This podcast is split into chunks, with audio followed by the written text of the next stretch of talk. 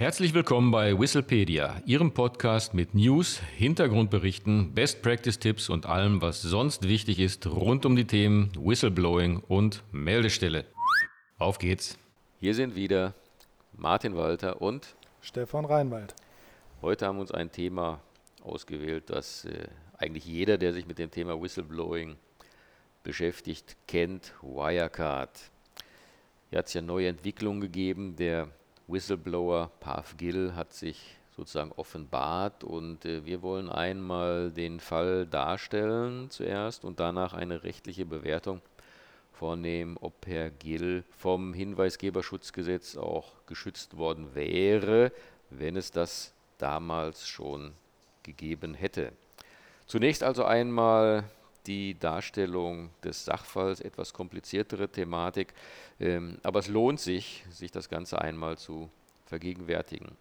Begonnen hat das Ganze ja im Jahre 2015, als die Financial Times einen kritischen Artikel über Wirecard veröffentlichte.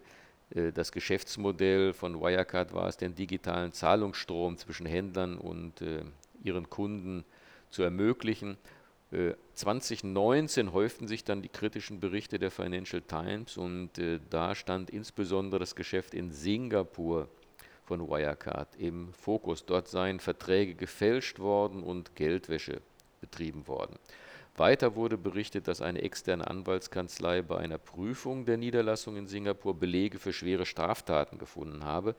Konkret soll es um gefälschte Rechnungen und um Bilanzfälschung gegangen sein. Auch, äh, so hieß es, gab es Dokumente, die belegen, dass Führungskräfte in Deutschland von den Machenschaften Kenntnis gehabt hätten.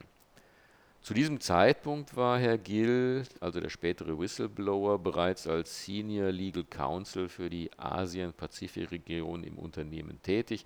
Dort trat er in Kontakt mit einer internen Informantin, die ihm umfangreiches Material zur Verfügung stellte darunter gefälschte Rechnungen und Kontoauszüge, die Zahlungen an Firmen dokumentierten, mit denen Wirecard keinerlei Geschäftsbeziehungen unterhielt. Daraufhin hat sich äh, Gill mit Hilfe eines Kollegen, der bei Wirecard für Compliance zuständig war, an die Konzernzentrale in Aschheim bei München gewendet. Mit Hilfe einer externen Anwaltskanzlei kam es daraufhin zu internen Untersuchungen.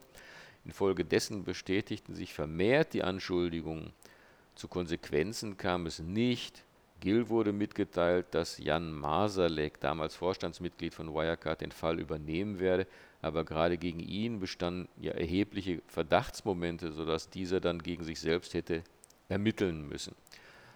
Daraufhin wurde Gill bedroht und vor die Wahl gestellt, entweder selbst zu kündigen mit positiven Referenzen oder entlassen zu werden. Gill entschied sich dazu, Wirecard zu verlassen und wandte sich an den FT-Journalisten Dan McCrum, der zuvor ja bereits kritisch, wie gesagt, über Wirecard berichtet hatte, stellte ihm belastende Unterlagen zur Verfügung, die Gill nach seiner Kündigung mitgenommen hatte. Und am 30. Januar erschien dann jeder berühmte Financial Times Artikel, der die Ungereimtheiten bei Wirecard in Singapur thematisierte und der den Aktienkurs einbrechen ließ.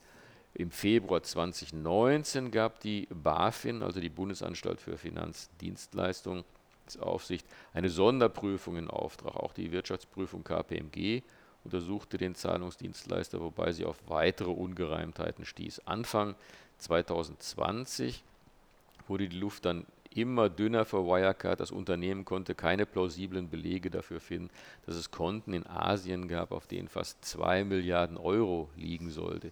Im Juni 2020 wurde der Firmensitz in Aschheim schließlich von der Staatsanwaltschaft München durchsucht und äh, im gleichen Monat noch meldete Wirecard Insolvenz an wegen eines 1,9 Milliarden Euro schweren Lochs in der Bilanz. Der ehemalige Vorstandschef Markus Braun sitzt seitdem in Untersuchungshaft und das ehemalige Vorstandsmitglied Jan Masalek ist untergetaucht.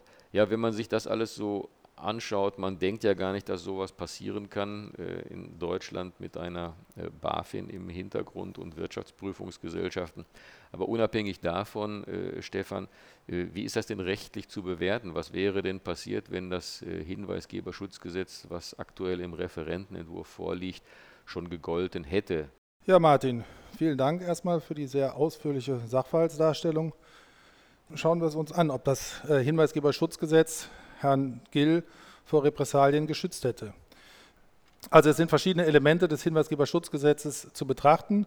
Relativ einfach ist festzustellen, dass Herr Gill vom persönlichen Anwendungsbereich des Hinweisgeberschutzgesetzes erfasst wäre, weil er als hinweisgebende Person zu qualifizieren wäre. Problematischer stellt sich das Thema des sachlichen Anwendungsbereichs dar. Hier ist zunächst einmal äh, zu klären, ob nach dem Hinweisgeberschutzgesetz die Tatbestände, die hier im Raum stehen, geschützt werden. Sie werden wahrscheinlich mitbekommen haben, dass derzeit in der Regierungskoalition zwischen CDU, CSU und SPD sehr heftig gestritten wird, ob das Hinweisgeberschutzgesetz ähm, nur Verstöße gegen EU-Recht umfassen soll oder auch Verstöße gegen nationale, zum Beispiel Straftatbestände des StGB umfasst werden sollen. Ähm, bei den Vorwürfen, die hier im Raum stehen, wird es sich um eine ganze Latte an Straftatbeständen und Vorwürfen handeln, angefangen von Betrug im Sinne von 263 StGB, Untreue nach 266 StGB, Urkundenfälschung, Bilanzbetrug, Bilanzfälschung.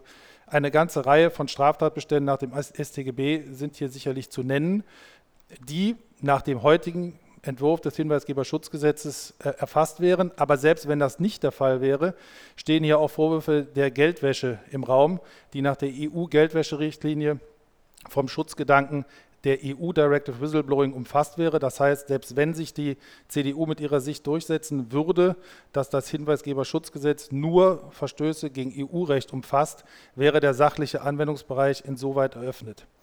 Das zweite Thema, was man in diesem Kontext hier ähm, problematisieren muss, ist die Frage, ähm, ob Herr Gill den richtigen Weg gewählt hat. Denn Herr Gill hat sich an den Journalisten Dan McGrum der Financial Times gewendet und hat ihm Informationen über die Verstöße bei Wirecard übermittelt. Er hat Informationen über das Fehlverhalten also offengelegt im Sinne des Paragraphen 3 des Hinweisgeberschutzgesetzes. Das darf er eigentlich nur dann tun, wenn er zuvor den Weg unternommen hat, eine externe Meldestelle anzurufen. Dies hat Herr Gill ausdrücklich nicht getan, logischerweise, denn 2020 gab es ja noch keine externe Meldestelle im Sinne der gesetzlichen Vorgaben.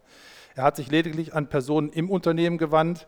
Ähm, man wird sagen müssen, dass die Schutzvoraussetzungen des Hinweisgeberschutzgesetzes nicht erfüllt sind, mit in er dem Schutz nicht unterfällt, weil er nicht den korrekten Weg eingehalten hat.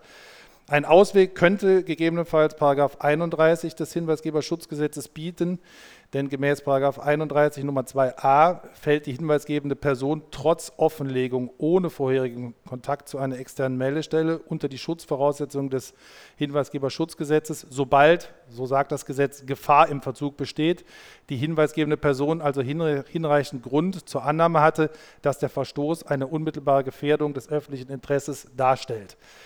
Da kann man sicherlich im vorliegenden Fall darüber streiten, denn hätte er Jill sich zum Beispiel an die BaFin gewandt, wäre natürlich auch von Seiten der BaFin es möglich gewesen, zeitnah zu reagieren. Ähm, es sprechen wahrscheinlich einige Gründe dafür, hier nicht von einer Gefahr im Verzug auszugehen und den sachlichen Anwendungsbereich des Hinweisgeberschutzgesetzes somit nicht zu eröffnen. Ähm, als letztes Element wäre hier noch äh, der Paragraph 35 des Hinweisgeberschutzgesetzes zu beleuchten, nämlich die Frage, ob ähm, Herr Gill Repressalien im Sinne der gesetzlichen Vorgaben angedroht bekommen hat. Ähm, bereits die Androhung von Repressalien ist ausdrücklich nach den gesetzlichen Vorgaben untersagt. Im vorliegenden Fall wurde Herrn Gill die Kündigung angedroht. Damit hätte die Wirecard AG gemäß 39 Nummer 3 ordnungswidrig gehandelt und wäre gemäß Absatz 4 zu einem Bußgeld von bis zu 100.000 Euro hätte die Wirecard AG verurteilt werden können. Wenn man sich das ähm, in Anbetracht der hier im Raum stehenden Schäden anschaut, muss man sich natürlich die Frage stellen, ob der Bußgeldrahmen von bis zu 100.000 Euro hier in der aktuellen Fassung des äh, Hinweisgeberschutzgesetzes nicht deutlich zu niedrig gegriffen ist, weil das steht, glaube ich, ähm, in keinem vernünftigen Verhältnis. Ja, soviel zur rechtlichen Bewertung des sicherlich ähm, in jüngerer Vergangenheit größten Whistleblower-Falls. Das soll es für den Moment gewesen sein. Bedanke mich für Ihre Aufmerksamkeit. Wie immer gilt, wenn Sie Hinweise oder Kritik äußern möchten, können Sie das gerne tun per Mail an podcast.hinweisgebersystem24.de. Ansonsten freuen wir uns, wenn Sie uns auf unserer Webseite unter www.hinweisgebersystem24.de besuchen. Dankeschön und bis zum nächsten Mal. Auch von meiner Seite vielen Dank und auf Wiederhören.